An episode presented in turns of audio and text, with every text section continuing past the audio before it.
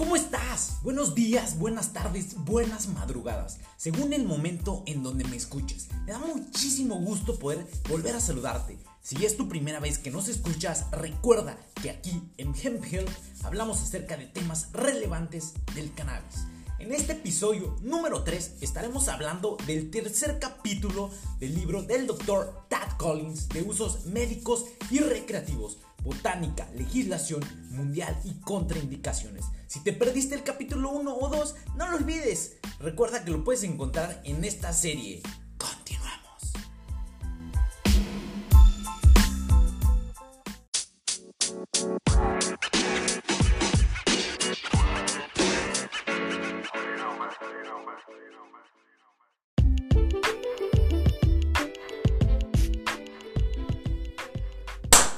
Ahora sí, vamos a hablar de lo rico, de la carnita, de lo interesante de este capítulo número 3.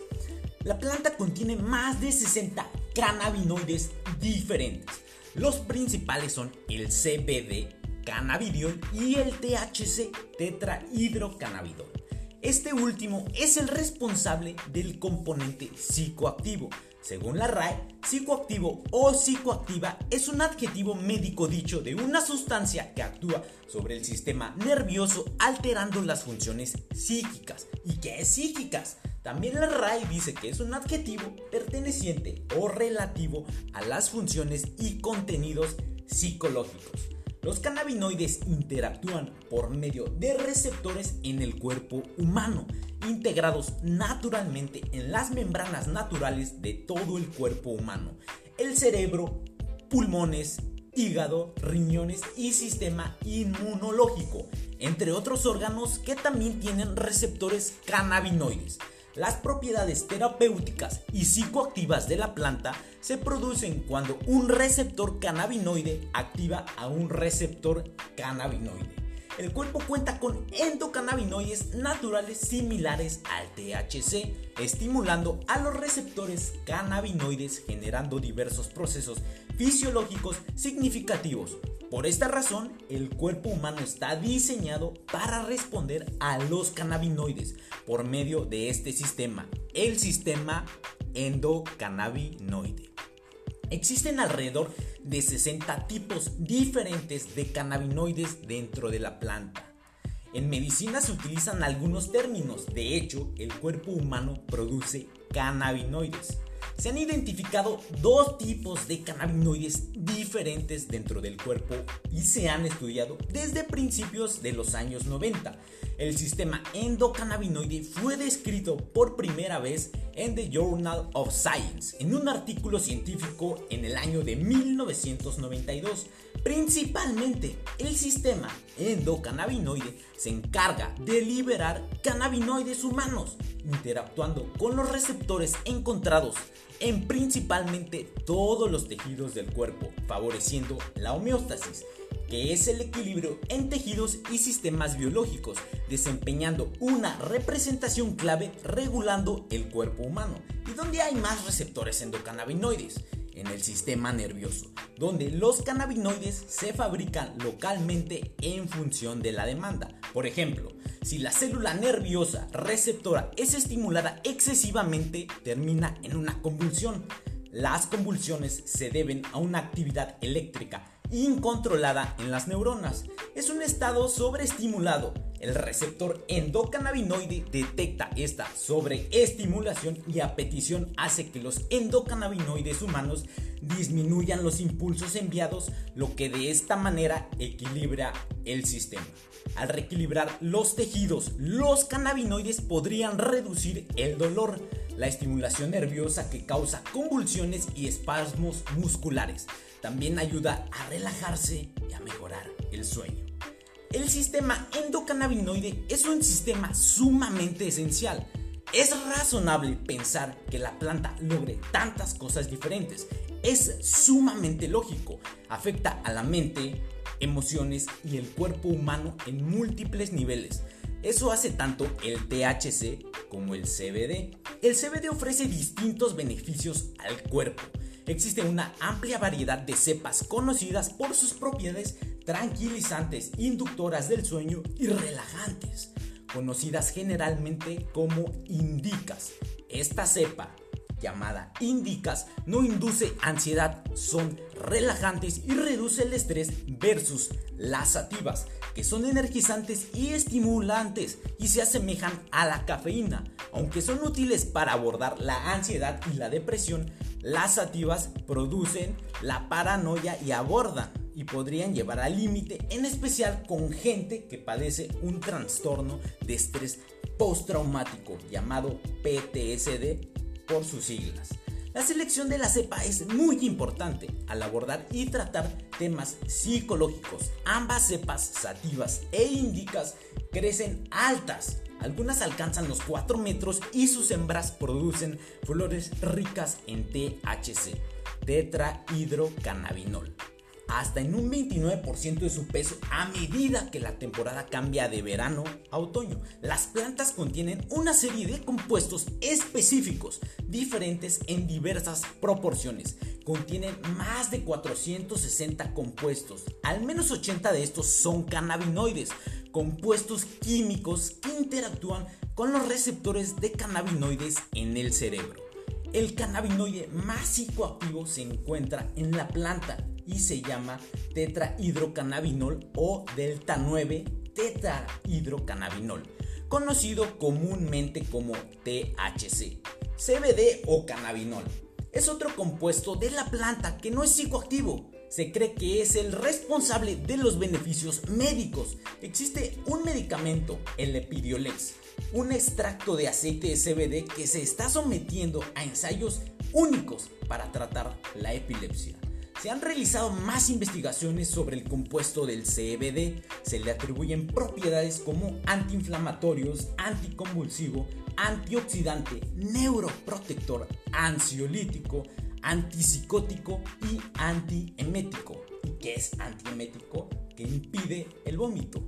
Como posibles aplicaciones en enfermedades como la de Huntington, que es un trastorno genético neuronal que ocasiona desgaste en el sistema el Parkinson, que es un problema de movimiento cuando las células no producen dopamina.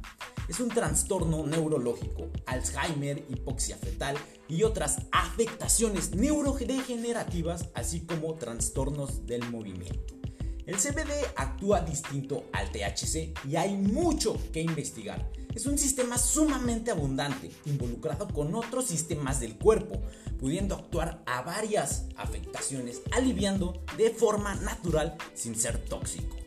Se sabe que muchos analgésicos son dañinos para el estómago y el intestino también, pero la planta no lastima el intestino, ayuda a sanarlo. Las personas se sienten aliviadas. Cita el libro que no daña los órganos, ni el hígado, ni los riñones. CB1 y CB2. Estos receptores también son muy comunes en animales, encontrado en mamíferos, aves, peces y reptiles. Actualmente hay dos tipos de receptores, el CB1 y el CB2. Los tipos 1 han sido encontrados en el cerebro, específicamente en los ganglios basales en el sistema límbico, aunque también en el cerebelo, en sistemas de reproducción de machos y también de hembras. De hecho, aunque no estén presentes en el tallo, responsable de las funciones cardiovasculares y respiratorias hace que no supongan peligro para estas funciones tan vitales, sin embargo son responsables de la euforia y de efectos anticonvulsivos receptores del tipo 2. Estos se encuentran casi exclusivamente en el sistema inmunitario, una gran cantidad en el vaso y se le considera responsable de la acción antiinflamatoria. Ambos receptores CB1 y CB2 ejercen una actuación primordial en otros desarrollos corporales, como la regulación metabólica, dolor, ansiedad, desarrollo óseo y función inmunológica. Vamos a los terpenos. Además de los cannabinoides, hay un conjunto completo de compuestos en la planta llamados terpenos, parecidos compuestos y se encuentran en los aceites esenciales que le proporcionan color y olor únicos a esta planta. Unas cepas huelen a limón, otras a lavanda. El mismo terpeno que se encuentra en la lavanda, el linalinalol, que provee a la lavanda la potencia calmante y relajante, se encuentra en muchas cepas de la planta. Esto es muy interesante. De hecho, hay drogas artificiales llamadas drobaminol y nabilón, formas sintéticas de THC, ambas aprobadas por la FDA para prevenir náuseas y vómitos en personas que reciben quimioterapias.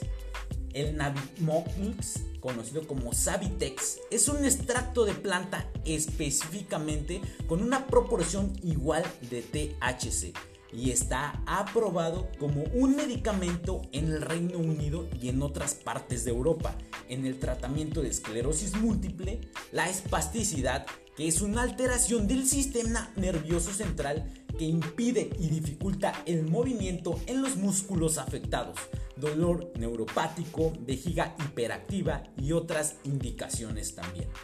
La opinión de los expertos indica que 10 miligramos de THC debe considerarse de una sola dosis. Siempre una persona nueva en esto, así lo cita el texto del libro, no deberá consumir más hasta que se conozca cómo reacciona de forma individual. Otro punto destacable es que cuando la planta no se calienta no tiene presencia de THC en ella. Una notable propiedad de la planta ya que produce ácido THC, THCA y CBDA. Así que cuando se consume sin procesar, es decir, que no se calienta, se obtiene THCA y no THC, que alivia el dolor y los espasmos. THC THCA es un agente sinérgico, pero no tiene la psicoactividad asociada con THC. Esto significa que podría consumir la planta sin calentar y obtener beneficios para la salud sin la acción de la psicoactividad. Un sinnúmero de médicos se han convertido en defensores del uso de cannabinoides sin procesar como suplementos claves y esto es no calentar la planta como suplemento clave no calentar la planta. THC es famoso por solucionar las náuseas asociadas con la quimioterapia. En la actualidad no hay nada que un médico pueda prescribir para las náuseas que sea tan efectivo como el THC, así lo cita el texto del libro.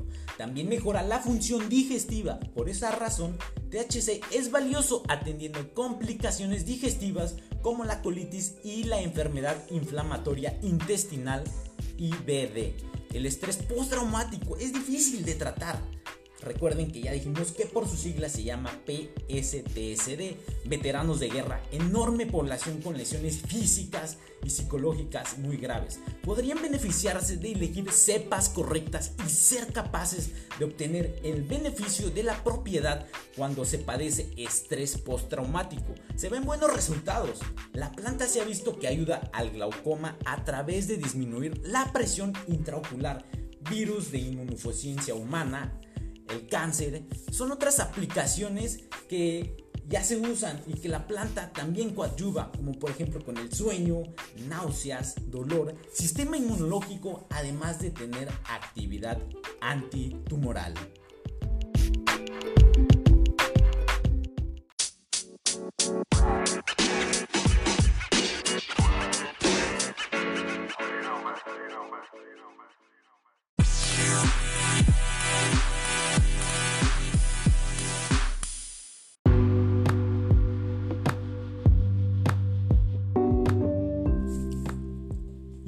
Ahí está lo más importante que consideramos debes saber sobre este capítulo número 3 llamado composición.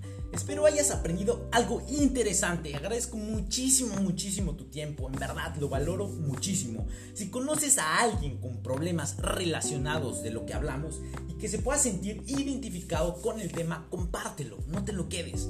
Cada semana estaremos subiendo los detalles más importantes de cada capítulo del libro de una manera muy sencilla. Puedes consultar este podcast en nuestra página hemphealth.com.mx. Recuerda que tú tenemos una cita diferente cada semana, así que aquí nos vemos.